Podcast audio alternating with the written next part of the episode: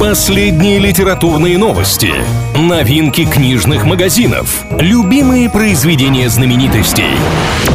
Книга ворот на правильном радио. Приветствую всех книголюбов! С вами Маша Сафонова. В ближайшие пару минут будем говорить о литературе и всем, что прилагается. Что интересного? Balenciaga показал новую ироничную рекламную кампанию It's Different в формате книги. В нее вошли те вещи, которые мало кто будет искать целенаправленно. На одной странице разворота на белом фоне изображены вещи из коллекции, а на другой язвительные слоганы «Это другое» и «Вероятно, это не то, что вы ищете». На кадрах можно увидеть сияющие кроссовки, остроносые туфли, различные модели сумок и тренч. Интересный подход к маркетингу модного дома. Что читают?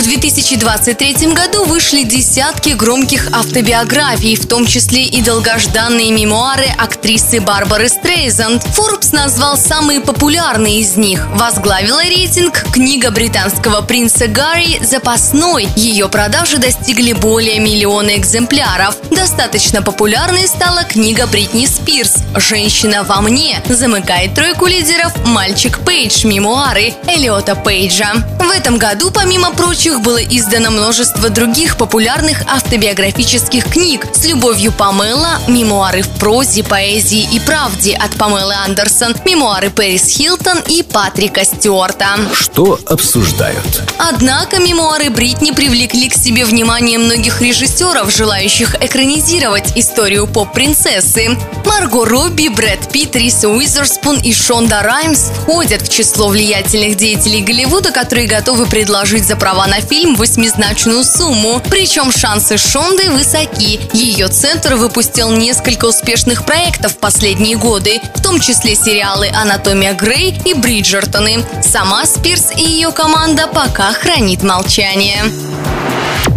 Книга ворот на правильном радио.